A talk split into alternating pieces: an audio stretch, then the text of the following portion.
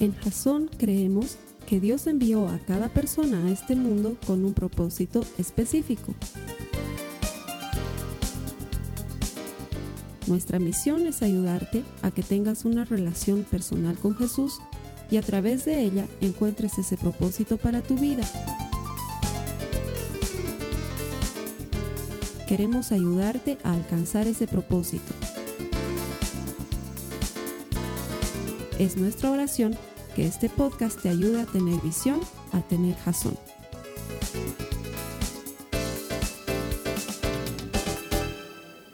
Quiero darte la bienvenida a Jason y a los servicios que semanalmente tenemos preparado para ti. Lo que queremos hacer es ayudarte a desarrollar una relación personal con Jesús, de manera que conociéndole y entendiendo lo que Él tiene preparado para tu vida, encuentres ese propósito que todos esperamos encontrar. Porque todos hemos venido a este mundo con un propósito y estamos convencidos de que todo el que encuentra a Dios encuentra vida. Te doy gracias por haberte conectado y estoy seguro que la palabra de Dios te va a hablar hoy al corazón. Y a los que vienen todos los domingos a Jasón siempre les digo lo mismo. No solamente gracias por venir a Jasón, pero además podemos preciarnos de que esta es una de esas extrañas iglesias en las que la gente viene porque quiere y no porque tiene que venir, porque así debería ser la iglesia. Estamos en medio de una serie que se llama Esa gente. Y seguramente tú también has conocido a esa gente. Yo quería ponerle esa gentecita, porque es esa gentecita que hace que la vida sea mucho más difícil de vivir. Las últimas dos semanas hemos aprendido primero cómo tratar con esa gente que es hecha la víctima, que siempre sufre, que, que todo le va mal. Y, y no es que no les vaya mal, porque aprendíamos que una persona que se hace a la víctima en realidad no se está haciendo a la víctima, sino que realmente se siente víctima, solamente que no ha sanado sus heridas y no ha recibido la ayuda adecuada. Y esa gente que se hace a la víctima necesita que nosotros les demos una mano para llegar a Jesús, porque hay mucha diferencia entre una ayuda a un rescate, a una restauración. Y eso lo aprendíamos la primera semana. La segunda semana, es decir, la semana pasada, aprendíamos qué hacer con esos manipuladores, esos que agarran y te dicen, ah, claro, todo para ellos y nada para mí. Seguramente ya no me quieres. Y quieren hacerte sentir mal y quieren manipularte para que hagan lo que ellos quieren que hagas. Bueno, pues hemos aprendido también que lo que tenemos que hacer con esa gente es ponerle un corte y saber cambiar el ritmo y saber enfocarlos en los límites que nosotros queremos poner desde la ayuda que le podemos dar en Dios. Y también habíamos aprendido que nosotros no somos Dios y nosotros no podemos solucionar los problemas de la gente. Nosotros podemos acercarla, acercar a esas personas a Dios, pero no debemos pretender jamás ni ser Dios ni ser la solución para los problemas de la gente. Y hoy vamos a hablar de lo que probablemente es el tema más feo de tratar de toda la serie, porque es la queja más frecuente que tienen los no cristianos en relación a nosotros, los cristianos. Así que antes de entrar de lleno en el tema, primero quiero que te fijes quién está al lado de ti. De veras quiero que te fijes y mires bien quién está al lado de ti. Porque probablemente la persona que esté al lado de ti haya sido catalogada en algún momento como un hipócrita. De hecho, la queja más frecuente que tienen los no cristianos de, los cristianos es que dicen que somos una bola de hipócritas. Yo no quiero ir a las iglesias cristianas porque son unos hipócritas. De hecho, eh, hace un tiempo atrás me acuerdo que estaba con un amigo que no es cristiano y después de un tiempo ya lo había invitado un par de veces a la iglesia hasta que un día le digo, ya pues hermano, ¿qué pasa? ¿Por qué no quieres venir a Jasón conmigo? Y él me dice, lo que pasa es que te voy a ser sincero, Carlos Alberto.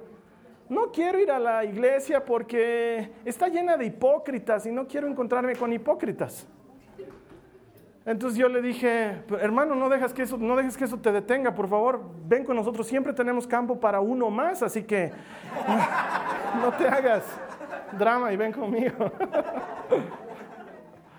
Porque tristemente, muchas veces los cristianos somos hipócritas. Es más, probablemente es, el, es la razón más frecuente por la, la cual la gente no quiere venir a la iglesia. Porque hacemos quedar mal a Jesús. Y estoy seguro que conoces a alguno de esos hipócritas. De hecho, eh, la, Biblia utiliza un término en griego que, se pronuncia hupocriteis. A ver, di conmigo. Hupocriteis. Hupocriteis. Ya estás aprendiendo. Siempre te digo, de a poco te enseño griego, hebreo. Hupocriteis. Hupocriteis, que literalmente quiere decir una persona que anda con una máscara con fines histriónicos, es decir, los actores de la antigua Grecia, ah, lo has debido ver algún momento o en, o en, fotos o en alguna película, son esos que salen con una máscara y la máscara está feliz y luego se da la vuelta a la persona y cambian de máscara y ponen una cara de matarlos y luego cambian de máscara y es una cara de tristeza. Eso era un hupocriteis, un actor que usaba máscaras. Pero de ahí deriva la palabra hipócrita, que esencialmente es lo mismo, es una persona que vive con posturas y vive con caretas. Y si hay algo que Jesús detestaba, era la hipocresía. Es decir, no hay una sola vez en el Evangelio en que Jesús los trate a buenitas a los hipócritas, al contrario, siempre los trata muy duro y siempre los trata muy fuerte, porque si hay algo que Dios detesta, es la hipocresía. Acompáñame a tu Biblia, por favor, en Mateo 15, los versos 7, 7 y 8, por favor, y si tienes las notas de la prédica, ya estás ahí conmigo si tú estás conectado por primera vez, además de la Biblia que aparece debajo de mí. En el lado derecho de tu pantalla hay una pestaña donde están todas las notas de la prédica para que las sigas conforme avanzamos en esto. Mateo 15, 7 al 8. Y dice, hipócritas. Jesús está hablando con los fariseos y les dice, hipócritas. Isaías tenía razón cuando profetizó acerca de ustedes porque escribió, este pueblo me honra con sus labios, pero su corazón está lejos de mí. Porque lastimosamente la iglesia es un buen lugar para hacinar hipócritas. Lo has debido conocer, es ese, ese, hermano que se las da de, que es muy cristiano y muy espiritual y, que conoce la Biblia y que, y que viene todos los domingos a la iglesia y, tiene toda esa pinta de cristiano, pero en su oficina habla groserías y molesta a otras mujeres y llega tarde y se roba cosas de la oficina y nunca cumple con su trabajo y siempre tiene un pretexto, pero, pero está escuchando Marcos Witt en su radio y, y su salvapantallas dice alguna cita bíblica y, anda hablando de Jesús todo el tiempo, pero todos saben que es un hipócrita. ¿Sí? O es ese joven que asiste a la iglesia y que no se pierde una vigilia, no se pierde un campamento, no se pierde un concierto, no se pierde nada, pero está con una y otra chica y anda destrozando corazones y destrozando vidas y es flojo en el colegio y contesta a sus padres y, no es precisamente la clase de cristiano que debería ser después de andar en tantas vigilias y campamentos y reuniones y es un hipócrita. O es esa hermana que todos conocemos que habla en jerga cristiana. ¿No? Es, eso, eso es algo que yo no puedo entender todavía porque los cristianos han y me excluyo porque yo no hablo así, han desarrollado una jerga especial, ¿no? De, hemos pasado un tiempo glorioso en la presencia del Señor, bendecido, ¿cómo estás hermano? Que la presencia del Señor fluya en tu vida, aleluya, santo es tu nombre, mi alma te alaba. Y, así hablan todo el tiempo y, y luego agarran y dicen, hermano, yo te estoy contando esto porque Dios bendito, tenemos que orar por la hermana. Aleluya, hay que orar por ella y hay que hacer intercesión porque creo que le gusta el fulano de tal y mira, su comportamiento, su comportamiento no es muy santo delante del Señor Todopoderoso que nos libre. Dios mío, hay que orar por esta hermana y sabes que he iniciado una campaña de oración y estoy llamando teléfono por teléfono. Mira, hermano, esto lo estoy compartiendo en mucha santidad. Espero que, espero que no lo saques de ti porque tenemos que ayudar a esta hermana que está pecando tanto y Dios nos libre. Y claro, hemos disfrazado el chisme de una herramienta cristiana. Y entonces la gente no quiere relacionarse con nosotros. ¿Por qué? Porque decimos una cosa, pero hacemos otra. Porque pretendemos un estilo de vida, pero tenemos un estilo de vida completamente diferente. Es ese hermano que vive en la iglesia y que tiene un sticker en su auto que dice, si eres cristiano, salúdame, y tiene otro sticker de la aplicación de la Biblia y tiene otro sticker de no sé qué.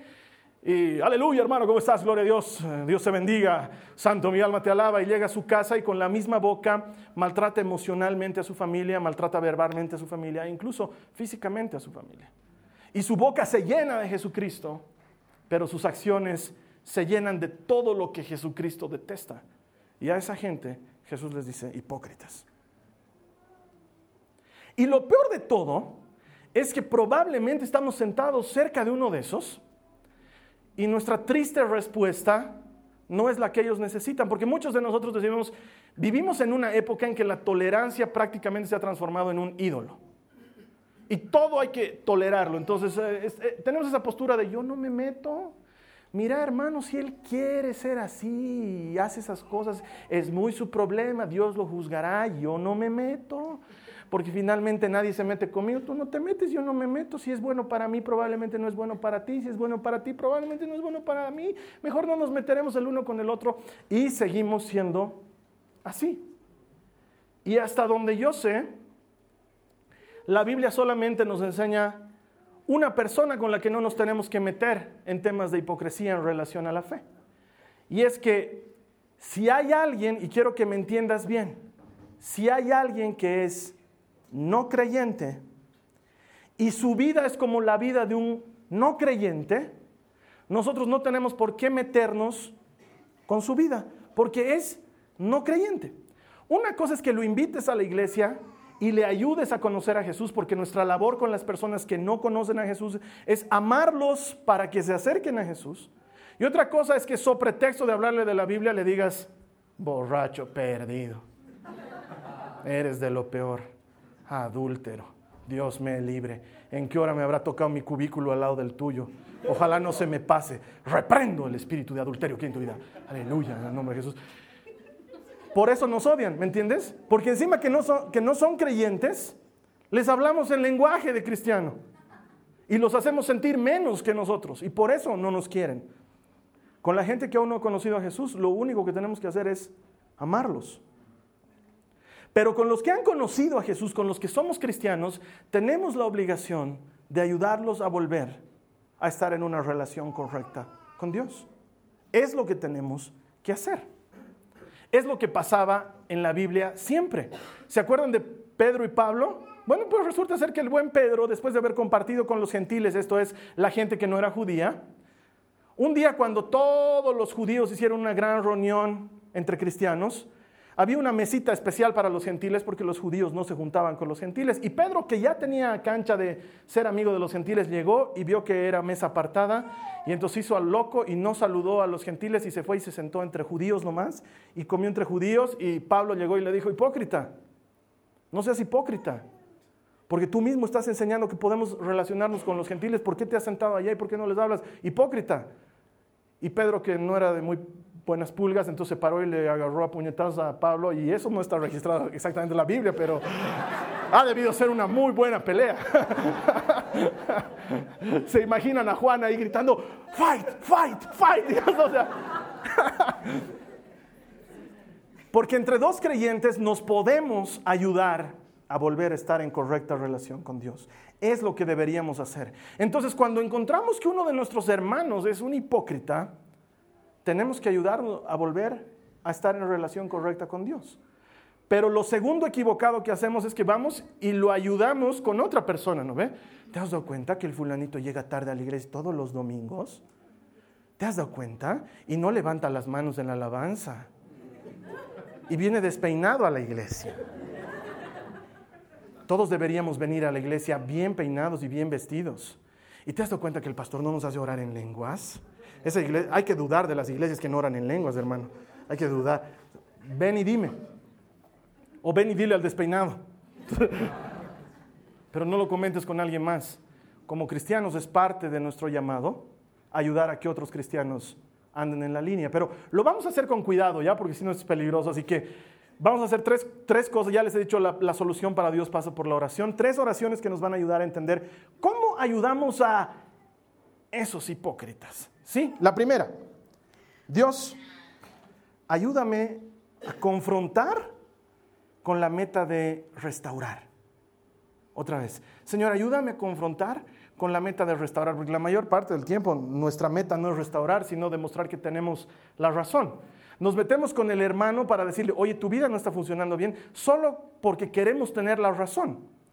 Y en realidad nuestra meta debería ser ayudar al hermano a que su vida mejore en Dios. Mira lo que dice Gálatas en el capítulo 6, el versículo 1. Los que tienen las notas de la prédica pueden leer conmigo.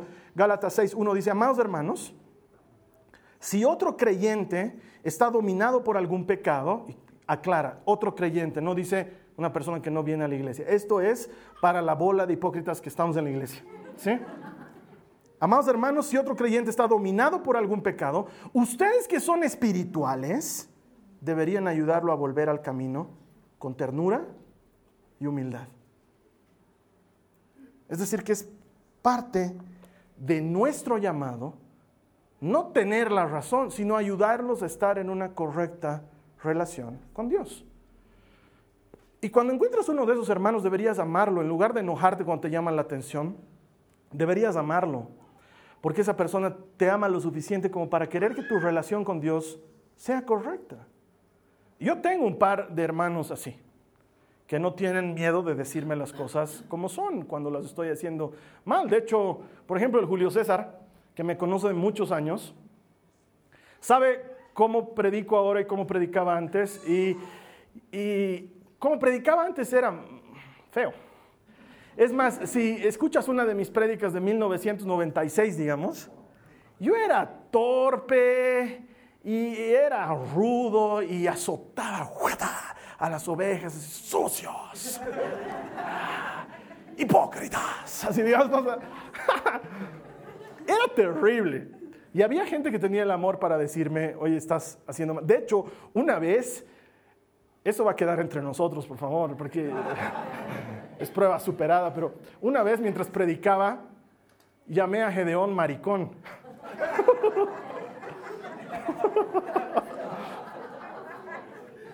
¿Te imaginas eso?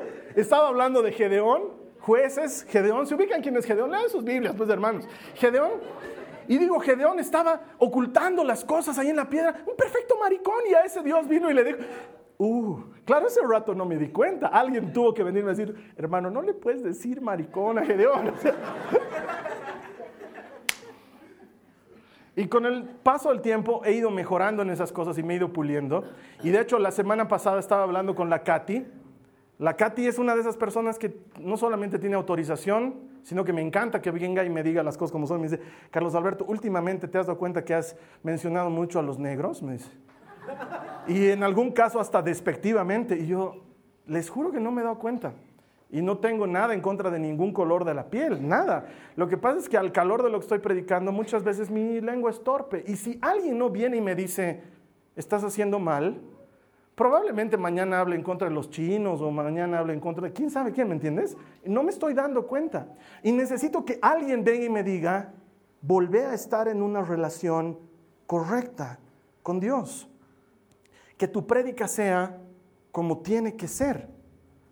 De hecho, un par de semanas atrás, que la Carly, mi esposa, vino aquí a la iglesia, estaba sentada allá atrás y luego cuando salimos, me dijo, ¿por qué estás predicando así? Y yo, ¿qué, ¿qué estoy haciendo de malo? Es una chacota tu predica. Todo el y yo, ¿qué puedo hacer si esta gente es tan alegres?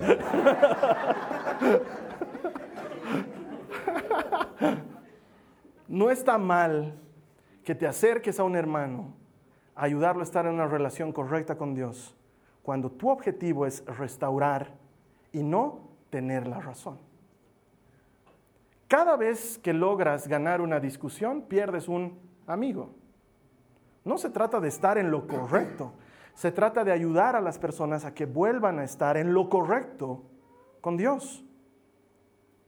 Entonces no está mal que nos acerquemos a alguien y le ayudemos, pero siempre enfocados en ayudarlos a restaurarse, no a tener la razón. Mira lo que dice Santiago en el capítulo 5, los versos 19 al 20. Dice, mis amados hermanos, si alguno de ustedes se aparta de la verdad y otro lo hace volver, pueden estar seguros de que quien haga volver al pecador de su mal camino salvará a esa persona de la muerte y traerá como resultado el perdón de muchos pecados. Es una gran tarea.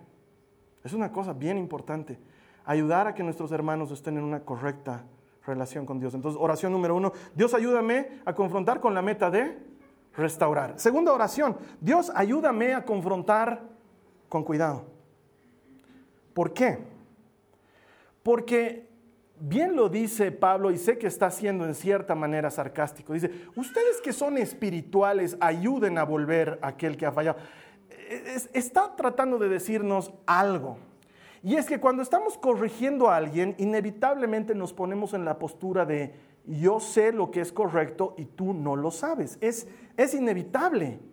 Pero mira lo que dice Proverbios 16, 18. Dice, el orgullo va delante de la destrucción y la arrogancia antes de la caída. Entonces, cuando estamos confrontando a alguien, con lo primero que tenemos que lidiar nosotros es con no volvernos orgullosos nosotros, no ensoberbecernos, no, no pensar que porque estamos ayudando a un hermano en algo malo, nosotros estamos muy bien. Y nosotros tenemos la verdad. Y nosotros estamos en lo correcto. Y nadie se va a salvar excepto yo. No funciona así, porque la soberbia precede a la caída. El orgullo precede a la caída. Entonces, cuando vamos a confrontar, necesitamos tener cuidado. Necesitamos entender que nuestra función ahí no es la de juez, sino la de acompañante. con razón Jesús agarraba y decía, hipócritas, porque Jesús no toleraba la hipocresía, hipócritas. ¿Cómo van y le dicen a su hermano, déjame sacarte la pelusa de tu ojo cuando tienes una viga en el tuyo? Anda a tu casa mírate al espejo, sácate la viga y luego ven y ayúdalo a tu hermano con la pelusa. Pero no seas hipócrita. Porque hermanos, es fácil encontrar el error en el otro, pero qué difícil es ver nuestro propio error. Entonces hay que tener cuidado. Porque te vas a encontrar con que medio mundo tiene la capacidad de aconsejarte, medio mundo tiene la capacidad de ayudarte, y dentro de ese medio mundo está la gente que no puede ayudarse a sí mismos. Su vida es un desastre, pero son unos campeones para dar consejo. Su vida es una pena, pero son unos campeones para querer ayudar a los demás. Y la Biblia dice, hipócrita. Entonces, cuando vas a ayudar a alguien, ponte tú primero en una relación correcta con Dios. Señor, ayúdame a confrontar con mucho cuidado porque no quiero sentirme, oh hermano, ¿qué tal? Estás pecando, aleluya. Les he contado de una vez que había un, había un hombre que empezó a, un hombre, no voy a decir su nombre, pero había un hombre que empezó a hacer un grupo secreto de entre las ovejas que asistían a mi anterior congregación, un grupo secreto. Y a una de las chicas las agarró y le dijo, hola fulana, ¿cómo estás? Hola, hermano, ¿cómo estás? Te quiero hacer una pregunta.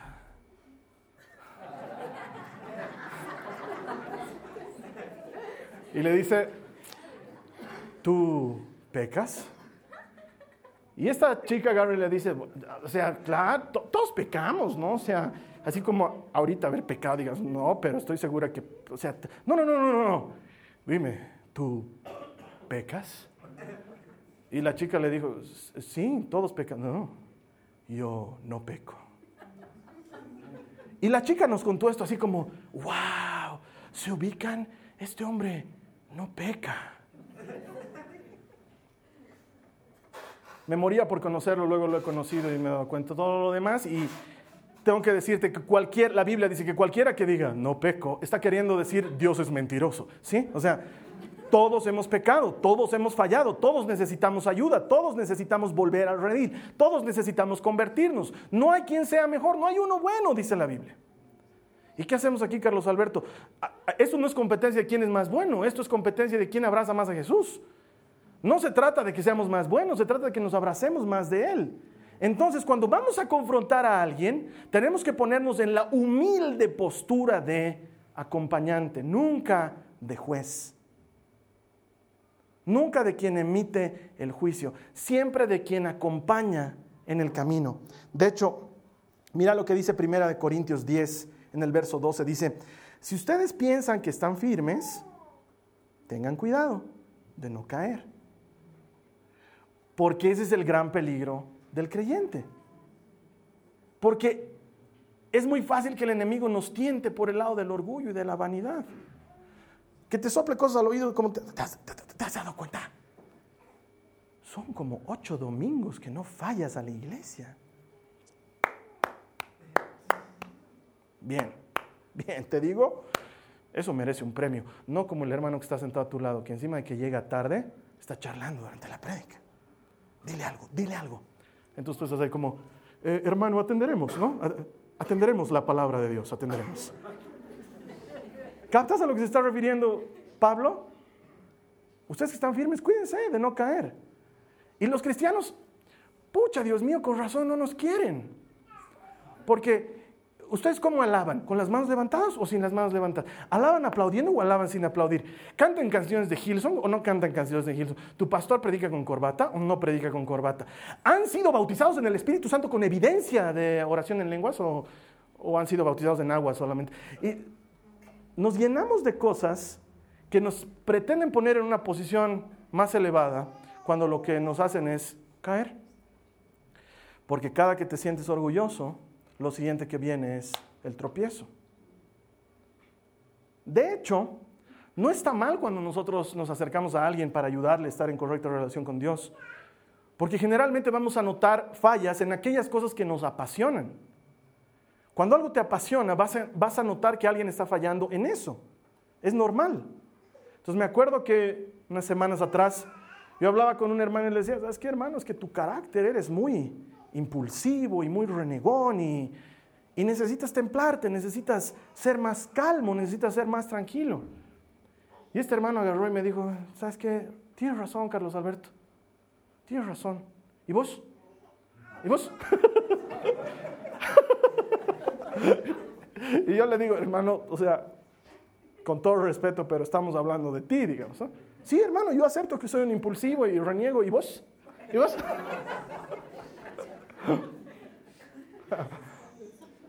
ok, hermano, tienes razón. Yo también soy impulsivo y también soy renegón. Oraremos al respecto, hagamos algo juntos. Porque no estamos en la posición del que está bien, estamos en la posición del que acompaña. Es algo muy diferente. Tengo como meta personal que al menos aquí en Jasón no seamos hipócritas, que seamos genuinos auténticos, que la gente quiera venir. Es por eso que si se dan cuenta, no les he enseñado a hablar jerga cristiana. Ninguno de ustedes sabe eso. Nadie sale de aquí y dice, ¿cómo te ha ido en tu iglesia? Oh, un tiempo glorioso en la presencia. Nadie dice. ¿Cómo te linda la reunión? Bien. hablamos, eh, hablamos en normal. Porque no, quiero que no nos odien. Quiero que la gente venga a la iglesia. Quiero que dejemos ese estigma de que el cristiano es hipócrita. Quiero que lo que decimos lo hagamos. Quiero que seamos gente de una sola vida. Eso es lo que quiero que seamos. Y para eso el primer paso es reconocer que estamos mal. Reconocer que necesitamos ayuda porque Jesús ha venido para el enfermo, no para el que está bien. Necesitamos ayuda. No somos mejor que nadie más. Necesitamos que Jesús trabaje en nuestras vidas. Entonces, cuando vas a trabajar con alguien en confrontación, hazlo siempre con mucho cuidado. Y la última oración, Dios, ayúdame a notar cuando soy yo el hipócrita. Porque nos damos cuenta cuando los demás están siendo hipócritas, pero muchas veces no notamos que nosotros estamos siendo los hipócritas, que, que, decimos una cosa y hacemos otra, que nuestra vida no refleja lo que creemos, que estamos lastimando a nuestra familia, a la gente que nos ama, que muchas veces la gente tiene vergüenza de cómo nos comportamos porque no estamos haciendo quedar bien a Jesús. No sabes la cantidad de veces que escucho a jóvenes, a chicos, a chicas decirme, por favor, no le vas a hacer caso a mi papá porque es hecho al gran cristiano, pero nadie lo soporta en mi casa. Y hacemos quedar mal a Jesús. No quedas mal tú, queda mal Jesús. Señor, ayúdame a darme cuenta cuando yo estoy siendo hipócrita.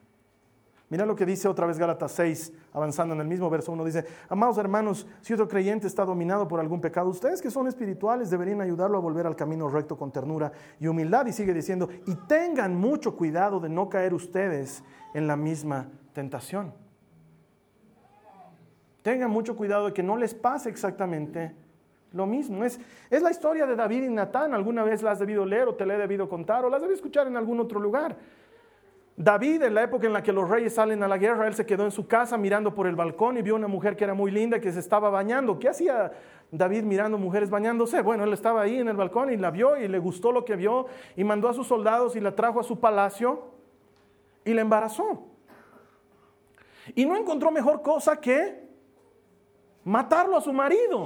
O sea, en lugar de hacerse cargo y, no sé, agarró y dijo, eh, una carta a su jefe de ejército estimado Joab, haz todo lo que puedas para que Urias esté al frente de la batalla y cuando los estén atacando déjenlo solo.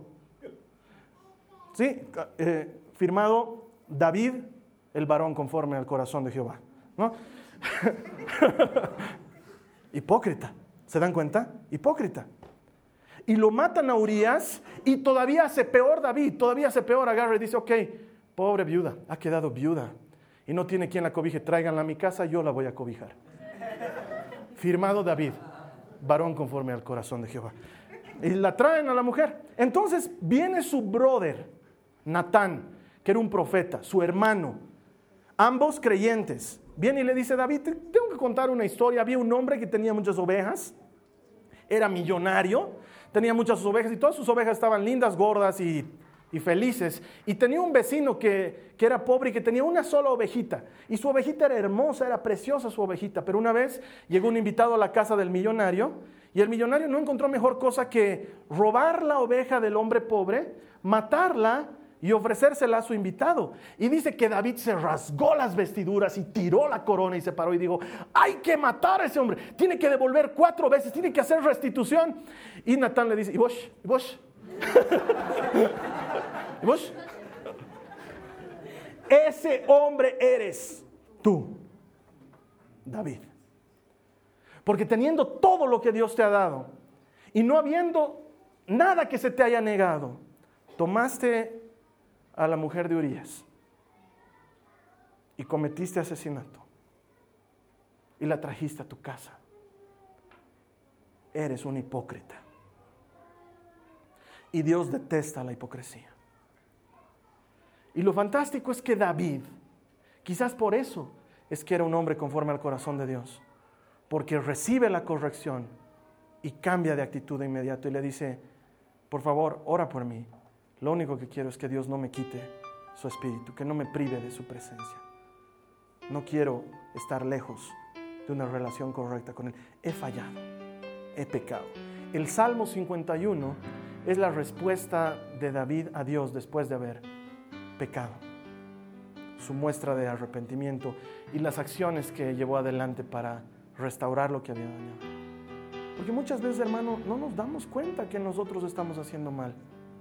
Porque no es que David estaba en su habitación y estaba haciendo, ¿cómo hago para hacer una maldad? ¿Cómo hago? ¿Cómo hago? Y que nadie se dé cuenta, ¿no? Él no se dio cuenta.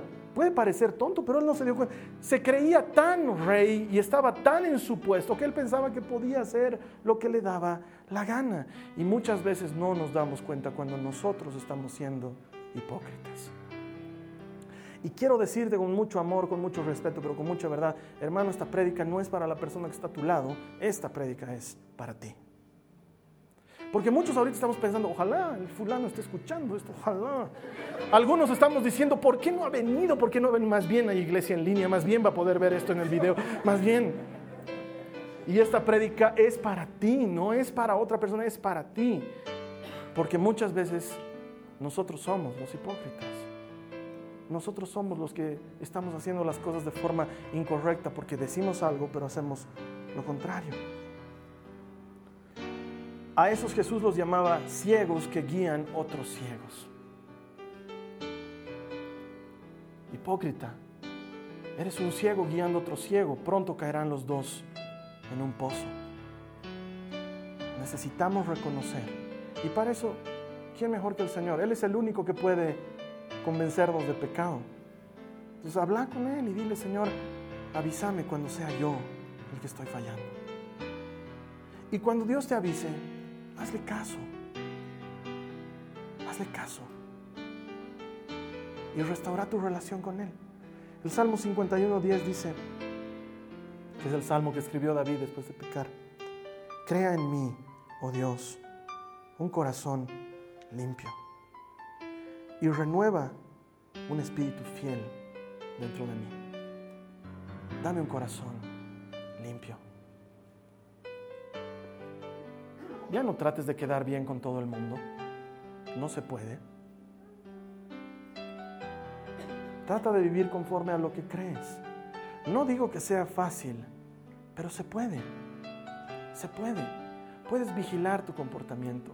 Puedes vigilar la manera en que tratas a tu familia. Puedes vigilar la manera en la que te relacionas con tus compañeros en el trabajo. Puedes vigilar la forma en la que administras tu dinero.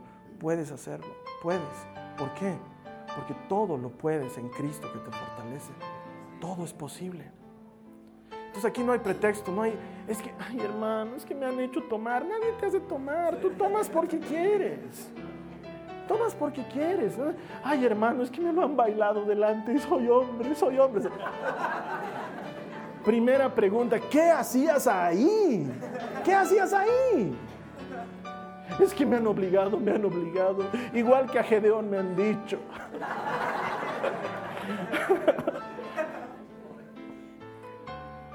Creo que ahí también me he pasado otra vez, ¿no?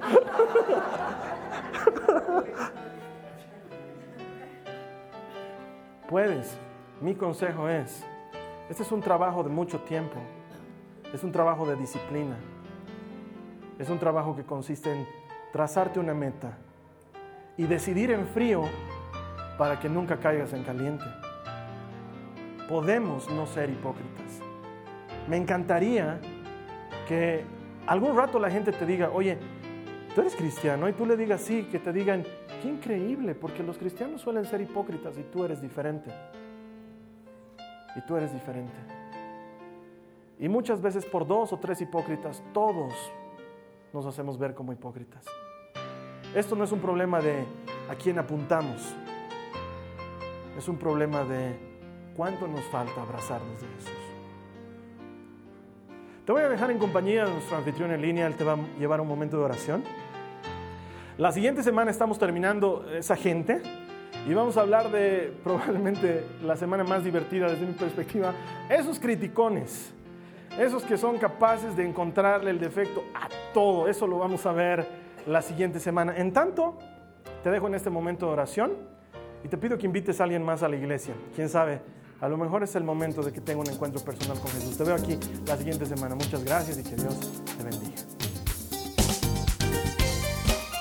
Esta ha sido una producción de Jason Cristianos con Propósito. Para mayor información sobre nuestra iglesia o sobre el propósito de Dios para tu vida, visita nuestro sitio web www.jason.info. Allí encontrarás muchos recursos para animarte en tu relación con Dios, enseñanzas, nuestro blog, prédicas y mucho más. Te lo deletreamos www.jazon.info. También puedes visitarnos en nuestro sitio en Facebook www.facebook.com barra Que Dios te bendiga abundantemente. Muchas gracias.